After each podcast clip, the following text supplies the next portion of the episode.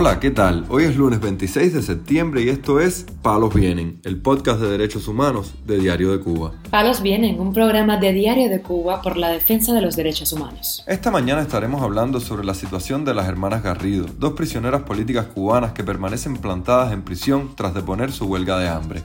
También actualizaremos sobre la situación del profesor cubano Pedro Albert Sánchez, quien se encuentra en huelga de hambre en la cárcel de Valle Grande. Por último, profundizaremos en el caso del activista cubano Raúl Soulet y la madre del periodista independiente Héctor Valdés Cocho, ambos varados en el aeropuerto de Panamá tras ser impedidos de entrar a Nicaragua. Lo más relevante del día relacionado con los derechos humanos en Palos Vientos. Las hermanas Angélica y María Cristina Garrido, ambas encarceladas por participar en las protestas del 11 de julio, depusieron la huelga de hambre que sostenían hace cinco días, pero continúan plantadas. El esposo de Angélica, llamado Luis Rodríguez Pérez, dijo a Radio Televisión Martí que lo dejaron verla y la encontró muy debilitada. Casi no se puede sostener tras cinco días de inanición. Yo le llevé una sopita y se la tomó, pero afirma que no va a aceptar ningún tipo de alimento de la cárcel, solamente el que le lleve su familia. Realmente no era huelga de hambre lo que hacía, está plantada, es decir, rechazo a la comida del penal, no colchón, no uniforme de reclusa común, no convivir en destacamentos con internos que cometieron delitos. Explicó. El cubano también dijo que María Cristina Garrido, quien fue trasladada al Hospital Nacional, depuso la huelga de hambre aunque no tiene ninguna secuela más allá de la debilidad.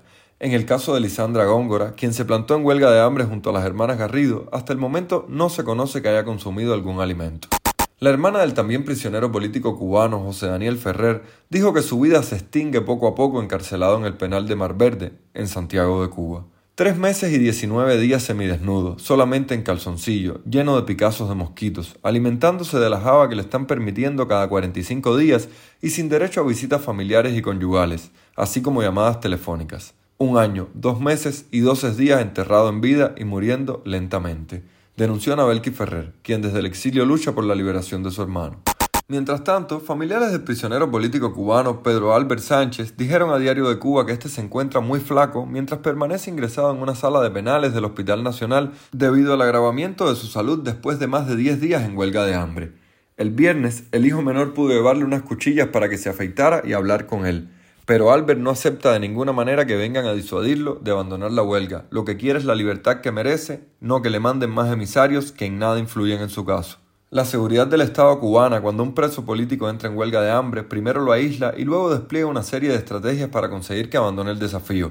Llama a sus familiares, psicólogos y hace promesas. El profesor de física y matemática parece inmune a toda maniobra. Yo sé lo que hago, ha dicho a sus allegados, de lo cual interpretan que está dispuesto a resistir. Mi padre es un maestro, un profesor de preuniversitario, de 66 años de edad, paciente de cáncer se encuentra en huelga de hambre desde el pasado 13 de septiembre y ha tenido que ser hospitalizado debido al deterioro considerable de su salud.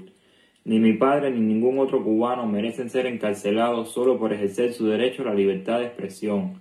Ese es un derecho vital para todos los seres humanos y que en Cuba se encuentra violentado impunemente por un sistema totalitario y represivo.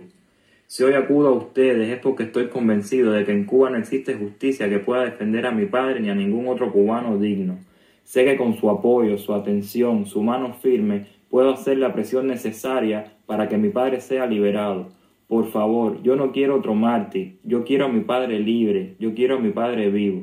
Madres de manifestantes del 11 de julio de 2021 en Cuba acudieron este sábado a la iglesia de Nuestra Señora de la Merced en Camagüey para pedir por la liberación de sus hijos y la de todos los presos políticos en la isla, según informó Ailex Marcano en sus redes sociales. La madre cubana, quien llevaba una camiseta con la foto de su hijo, Ángel Jesús Vélez Marcano, de 27 años y condenado a 6 de cárcel, rogó a la Virgen de las Mercedes que interceda ante Dios por el escarcelamiento de los presos del 11J.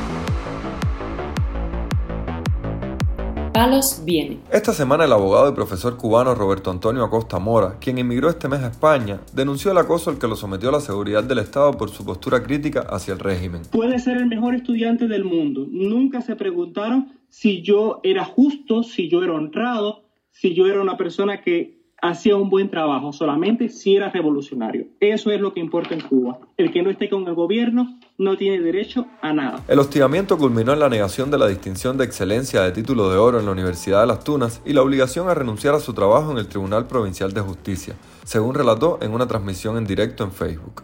El activista LGBTIQ Raúl Soulet y Dayami Valdés, la madre del periodista exiliado Héctor Luis Valdés Cocho, llevan más de 72 horas varados en el aeropuerto de Tocumen, Panamá, donde solicitaron asilo político. Luego de 72 horas varados en el aeropuerto de Tocumen, Panamá, tras Nicaragua negarles la entrada, hoy pude saber de mi mamá y mi pareja, el activista Raúl Soulet.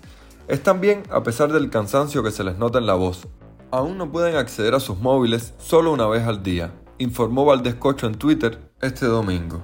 El activista y la madre del periodista independiente permanecen en el aeropuerto donde hacían escala desde el pasado jueves, luego de que el gobierno de Nicaragua les negara la entrada a ese país.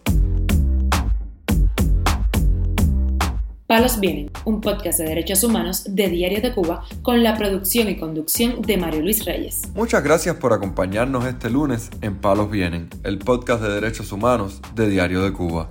Pueden escucharnos en DDC Radio, Spotify, Google Podcast, Apple Podcast, Telegram y SoundCloud. Yo soy Mario Luis Reyes, mañana regresamos con más información.